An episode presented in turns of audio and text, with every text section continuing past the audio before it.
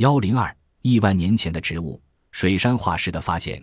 一九四一年，一位日本植物学家在第三纪地层中发掘出一种化石标本。经鉴定，它的落叶特性、叶的形态和生存与北美的落羽松以及我国的水松甚为相似。它的花果与木质又近似美洲的红杉，而枝、叶、花与球果鳞片的对生性质又近似百科。这是硅化木的剖面，其年轮清晰可见。这是一亿两千年前生长的原始树木，如今已形成了硅质岩石。这种植物化石在中国东北和前苏联库页岛以及美国的第三纪地层中部相继发现，但没有发现它在地球上的生存植株。于是，这位日本植物学家便给这种植物化石定名为异心属，叫 Metasequoia，即水杉属。并断言这种植物是早已在地球上灭绝了的植物种类。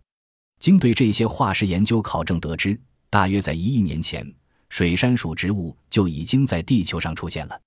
当时，它们以北极圈为分布中心，广泛生长在北半球各地。那时，这里相互连成一片，气候温暖湿润，繁茂的森林到处可见。以后，由于地壳运动，北半球气候逐渐变冷。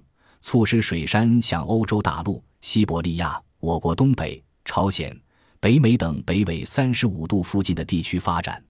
大约在三百万年前，地球进入第四纪冰川时期，气候急剧变冷，白茫茫的冰层覆盖了欧美大陆。水杉类植物在冰灾的浩劫下无法生存，因此人们都认为这类植物早已从地球上灭绝。要了解它的面貌。只能从地层中观察它的化石遗容了。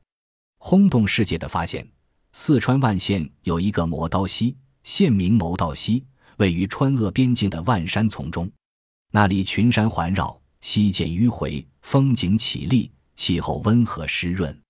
一九四一年二月，原中央大学甘铎教授路过此地时，在一座古庙旁发现一株相貌异乎寻常的参天古树，高足有三十多米。树围有七米多，根部庞大，树干挺直。干教授认为这是一棵罕见的大树，但因为当时气候乍暖还寒，新叶未发，他又要匆匆赶路，没有采到标本。到了万县，甘铎教授专门拜托当时万县农校的杨龙兴先生，请他代采那棵古树的标本。一九四二年，杨先生终于采回了一份有叶而没有花果的标本。甘铎教授收到标本后，便送交树木学教授郝最胜，请他鉴定。郝教授对这只从未见过的树叶也感到新奇。不幸的是，这份标本后来竟然下落不明了。一九四三年夏季，这棵奇特的古树又遇到了一位新的知音，这就是中国科学院林业土壤研究所的王占教授。当时他受中央林业实验所之命，到鄂西神农架原始森林考察。途经万县，见到了杨龙兴先生。杨先生向他介绍了磨刀溪这棵很奇特的大树。于是，王占教授冒着可能会遇到土匪的危险，顺着杨先生指的路走进了深山老林，果然找到了这棵大树。他发现这棵树下有一座小庙，庙门横匾上写着“水梭庙”三个大语。据当地人说，这棵古树的土名就叫水梭。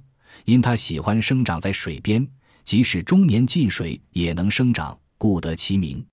王占教授采取该树一支比较完整的标本，只缺少花。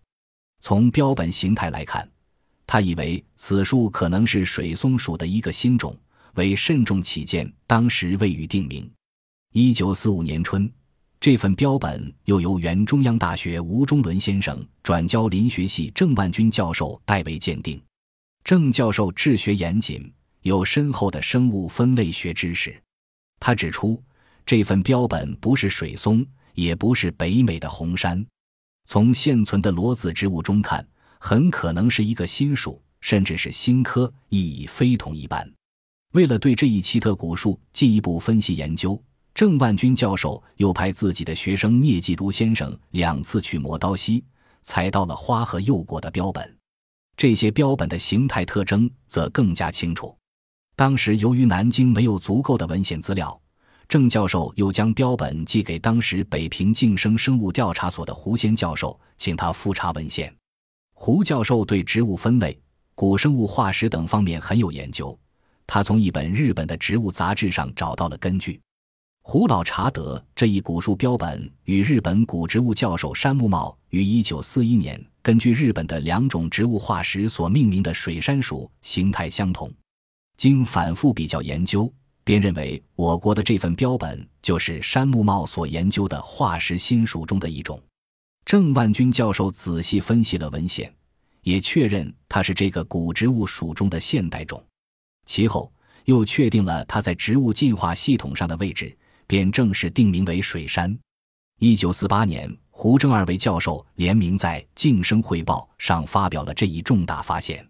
一九四八年后，科学家认为，既然能在这里发现一棵古水杉，这代一定还会有活水杉。于是，科学家纷纷来到这一地区进行考察找寻。结果，又在该处毗邻的湖北利川县一带发现了这种植物一千多株。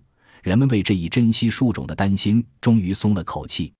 长期以来，人们认为水杉早已从地球上消失。当1948年在中国发现了活水杉的消息公布于世之后，引起了中外学者的极大重视，成为轰动一时的世界真闻。